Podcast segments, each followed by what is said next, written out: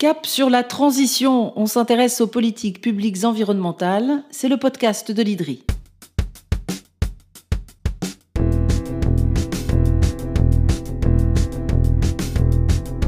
Bonjour et bienvenue dans les podcasts de l'IDRI, l'institut qui facilite la transition vers le développement durable. Les chercheurs de l'IDRI viennent à ce micro pour nous expliquer raconter à quoi ressemble ce chemin souvent complexe et difficile de la transition. Et il est un rendez-vous qui revient chaque année comme une saison, c'est celui des COP, ces grands messes climatiques qui ont lieu depuis pas loin de 30 ans. On se souvient de la COP de Paris en 2015, souvent évoquée comme un succès. Mais qu'est-ce qu'une COP exactement? Quelle est leur origine? Comment ça marche? Et à quoi ça sert dans la lutte contre le réchauffement climatique qui s'impose à tous? Les COP, mode d'emploi, c'est un nouvel épisode des podcasts de l'IDRI avec Lola Valéjo, directrice du programme Climat à l'IDRI. C'est parti. Bonjour Lola Valéjo. Bonjour. La COP qui se réunit dans la première quinzaine de novembre à Sharm el-Sheikh en Égypte et c'est la 27e édition euh, de ces sommets climat. COP, ce sont trois lettres pour conférence des parties. Alors d'abord, qui sont ces parties et elles sont parties de quelle instance? Alors, partie, c'est les parties à une convention. Dans ce cadre-là, c'est la Convention cadre des Nations Unies sur les réchauffements climatiques. Et c'est une convention qui a été signée en 1992. Les parties, ce sont les pays qui ont ratifié cette convention. Ils sont à 198. Alors justement, si on remonte à l'origine, ça nous ramène il y a exactement 30 ans en arrière, à Rio, au Brésil. Effectivement, en 1992, le sommet de la Terre de Rio est un sommet qui a été marquant pour les questions environnementales. C'est là que les pays du monde ont signé la déclaration sur l'environnement et le développement. Et à la suite de cette déclaration, ils ont décidé de créer trois conventions, donc trois traités internationaux sur les grandes questions environnementales, euh, celle sur le climat, dont on a déjà rapidement parlé, mais aussi d'autres conventions sœurs qui sont parfois moins médiatiques, celle sur la diversité biologique et celle sur la lutte contre la désertification. Et c'est la première fois en tout cas qu'on reconnaît l'existence d'un changement climatique d'origine humaine et qu'on donne aux pays industrialisés la responsabilité pour lutter contre ce phénomène. Oui, alors à l'époque, euh, les connaissances scientifiques sont moins avancées qu'aujourd'hui. Par contre, on sait bien qu'il y a un problème. Alors l'objectif est plus vague. On essaye mm. d'éviter les effets les plus dangereux euh, du changement climatique pour euh, la société humaine.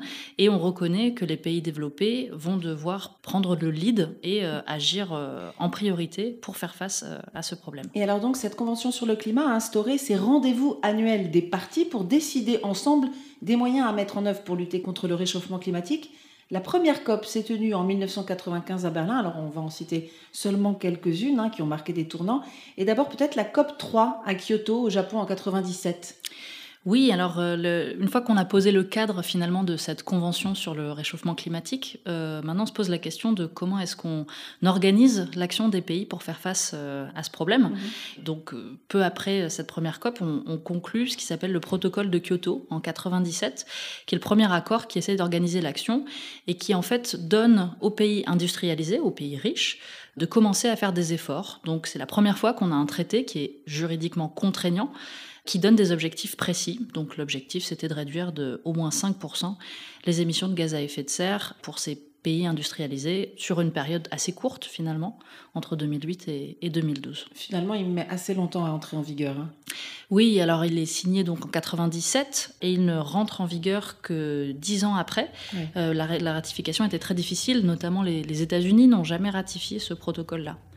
Une autre difficulté, c'est que au moment où il entre en vigueur, les États-Unis ont refusé de ratifier, donc ça, pose déjà des questions sur euh, sa légitimité, mais aussi le premier émetteur mondial est maintenant la Chine. Donc en 2006, la Chine est devenue le premier émetteur mondial et elle n'est pas euh, dans ce protocole-là, elle n'a aucune obligation de réduire ses émissions. Donc il a fallu trouver d'autres mécanismes pour embarquer euh, ceux qui n'étaient pas signataires du protocole de Kyoto, c'est ça?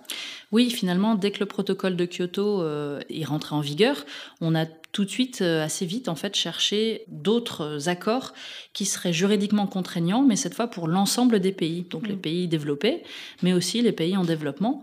Et c'était notamment pour ça que euh, tous les regards convergeaient assez rapidement vers 2009 euh, et la COP 15 de Copenhague, avec l'idée qu'on allait avoir un nouvel accord où tous les pays, même ceux en développement, allaient avoir des objectifs de réduction. Ouais, tous les regards se sont tournés, tous les espoirs, mais ça n'a pas très bien fonctionné. Oui, effectivement, le, comme l'idée c'était finalement de répliquer le protocole de Kyoto, mais mm. euh, en contraignant aussi la Chine, par exemple, ça, ça n'a pas été euh, ce qui s'est passé à Copenhague, évidemment. En fait, ça a montré que l'équilibre des pouvoirs avait bougé et qu'en fait, euh, c'était vraiment euh, l'Inde, la Chine, le Brésil, l'Afrique du Sud, ces grands émergents qui se regroupaient sous l'acronyme du BASIC, qui étaient finalement les, nouveaux grands pays qui décidaient de ce qu'on avait le droit de faire mm. sur cette arène climatique. Alors, on a parlé à l'époque d'échecs pour, pour évoquer la COP de Copenhague, parce qu'aucun accord universel n'a émergé de cette COP, pour autant vous rappeler qu'elle n'a pas du tout été inutile. Oui, effectivement, ça a montré que à la fois on ne pouvait pas répliquer cette, euh, cette approche de partage du fardeau, partage de l'effort, parce qu'on se mettra jamais d'accord sur une clé de répartition qui soit vue comme juste par tous. Par contre, Copenhague, elle a permis de poser euh, certains principes qui ont été très utiles pour la suite, et notamment l'accord de Paris quelques années après. Elle a par exemple euh, réussi à, à imposer l'idée que pour avoir plus d'ambition climatique, notamment des pays en développement, c'était très important d'apporter des gages de la solidarité des pays développés. Euh, notamment, c'est là qu'a émergé la promesse de mobiliser 100 milliards de dollars par an à partir de 2020. C'est aussi là qu'on s'est mis d'accord sur l'idée de créer un nouveau fonds, le Fonds vert pour le climat, où les pays en développement auraient à part égale avec les pays riches, euh, voix au chapitre, et donc des sièges au bord de ce fonds. Et euh, c'est là aussi qu'on a acté que tous les pays allaient soumettre des engagements volontaires sur ce qu'ils étaient prêts à faire sur le climat. Et donc ça nous amène à 2015, c'est l'accord de Paris qui est issu de la COP 21 et c'est le premier traité international universel de réduction des émissions de gaz à effet de serre. Oui, c'est la première fois que tous les pays, euh, même ceux en développement, sont signataires. Donc on sort d'un monde qu'on appelait la bifurcation, où seuls les pays développés devaient agir. Euh, l'accord de Paris, il est très important parce qu'il fixe une ambition à l'action internationale sur le climat de façon plus précise qu'auparavant. Avant, on avait cette définition de éviter le, seuil dangereux sans bien le définir. Là, on parle de limiter le réchauffement climatique bien en dessous de 2 degrés, faire des efforts pour le maintenir à 1,5 par rapport à l'ère pré-industrielle. Donc objectif affiché.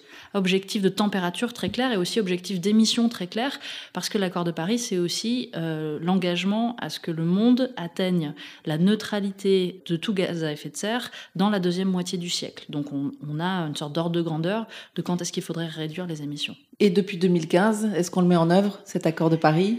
Euh, Alors, l'accord de Paris. l'accord de Paris, euh, peut-être qu'il a réussi à faire, euh, c'est à nous forcer à regarder aux objectifs de long terme et à, les préciser.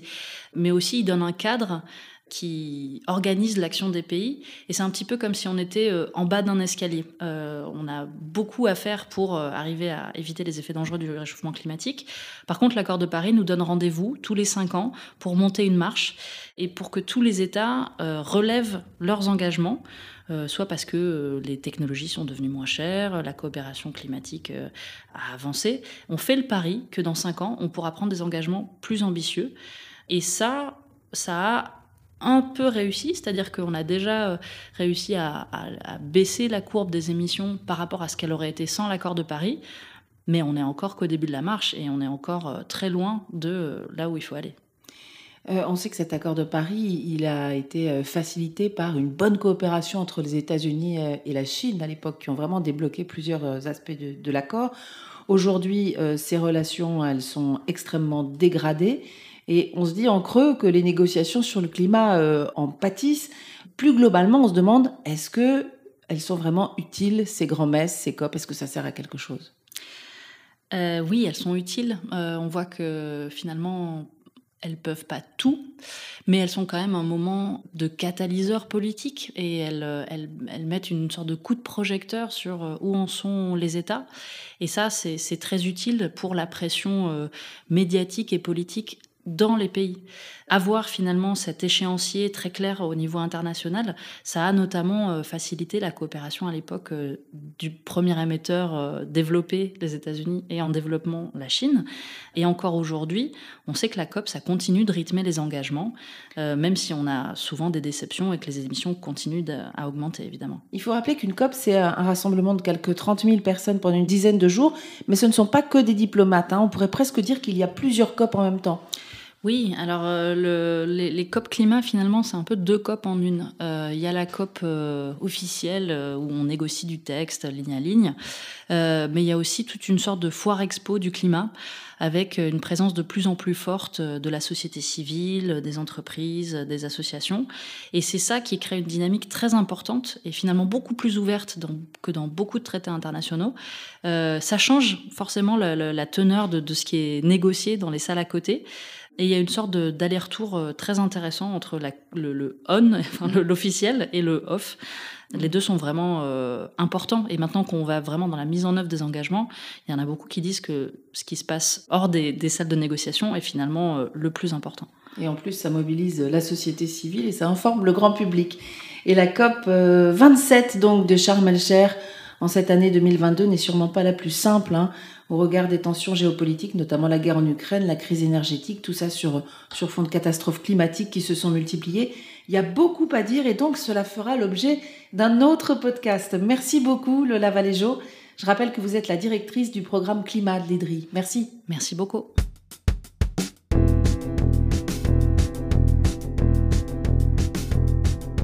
Et c'est la fin de cet épisode de Cap sur la transition. Vous le retrouverez sur toutes les plateformes d'écoute de podcast, sur le site de l'Institut bien sûr. N'hésitez pas à le partager et à envoyer vos remarques ou suggestions sur les comptes Twitter et LinkedIn de l'IDRI, I de DRI. À très bientôt pour un nouvel épisode de Cap sur la transition.